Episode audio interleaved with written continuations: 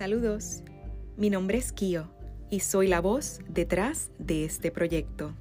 Te agradezco que estés aquí y por escucharme. Seré tu acompañante en tu camino de regreso a la fuente de sabiduría, de tu intuición y de tu esencia, para que así puedas llegar a amarte tal y como eres. El propósito de este podcast es inspirarte, de expandir amor y de expandir conciencia, sembrando así semillas de luz para recordarle a cada persona de su grandeza y de su valor. En cada episodio iremos recorriendo diferentes senderos, caminos y rutas del mapa de vida con el objetivo de reconectar con nuestro ser más puro y consciente. Soy la creadora del seminario y retiro Ámate ¿Qué esperas? que tiene como propósito llevar a las personas a su centro para recordarles cómo amarse incondicionalmente. Si quieres regresar a tu fuente de vida y tu verdad, dame tu mano y te acompaño.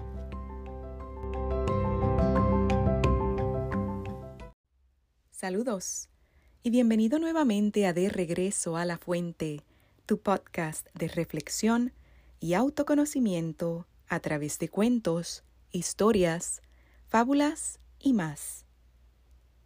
En un mundo hambriento, donde muchos prefieren morir antes de ayudar a su prójimo, hoy te comparto El país de las cucharas largas de Jorge Bucay. Este cuento nos hace pensar en la importancia y necesidad real de dos valores importantes y esenciales en la vida, el valor de la solidaridad y el valor de la empatía. Pensar en el otro al final significa pensar también en nosotros mismos. El cuento sugiere que las personas tienen la oportunidad de usar sus dones, los que se les ha dado para ayudarse unos a otros, para nutrirse en la vida. Un hombre que viajaba mucho y había vivido muchísimas experiencias, contó una vez esta historia sobre algo extraño que le sucedió. De entre todos los países que había visitado, recordaba de forma especial el país de las cucharas largas. Había llegado a ese país de casualidad. En realidad, iba a Uvilandia Paraís. Pero en un cruce de caminos torció hacia el país de las cucharas largas.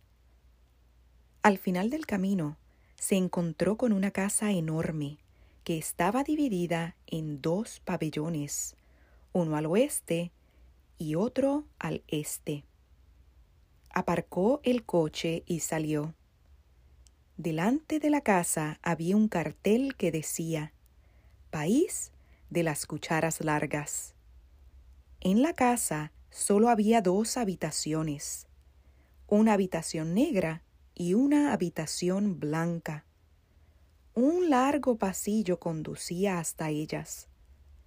A la derecha se encontraba la habitación negra y a la izquierda la habitación blanca.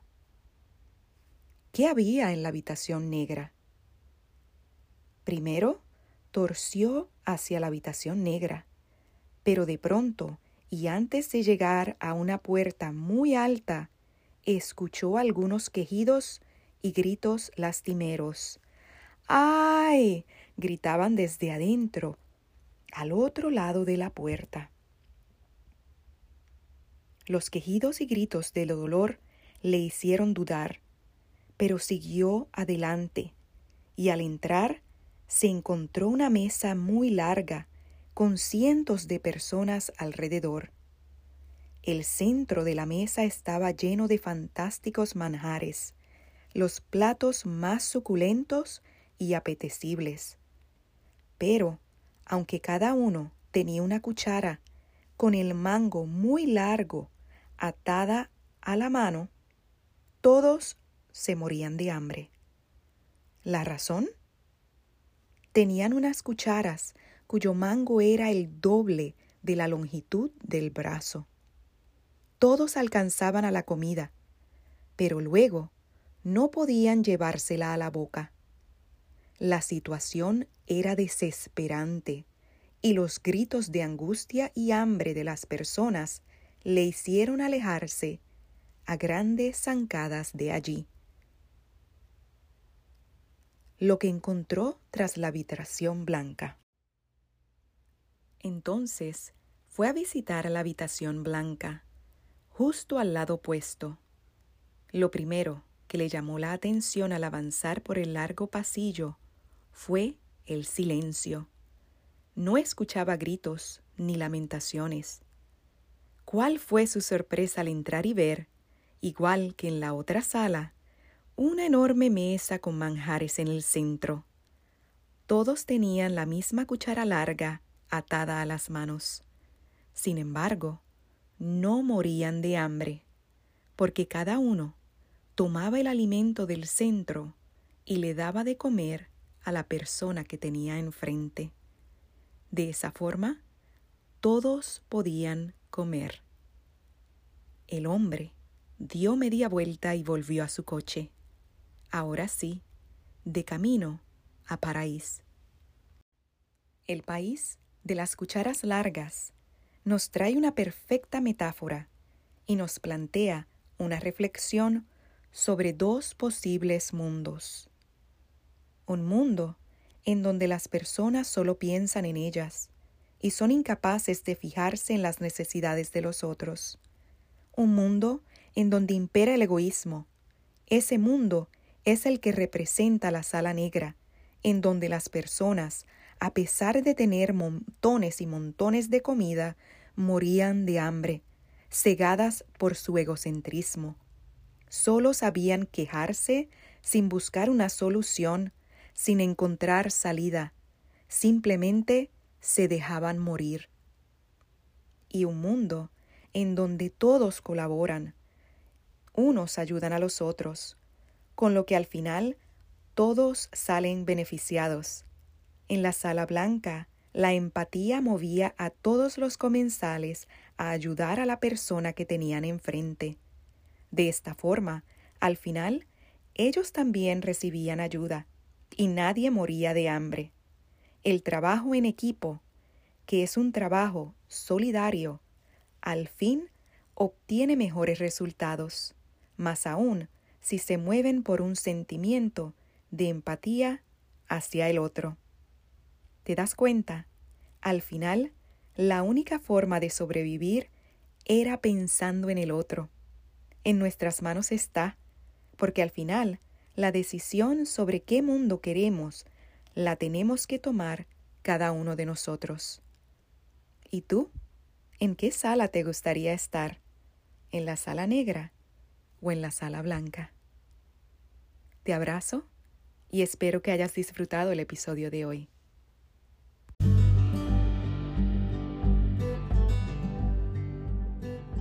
Te invito a reflexionar.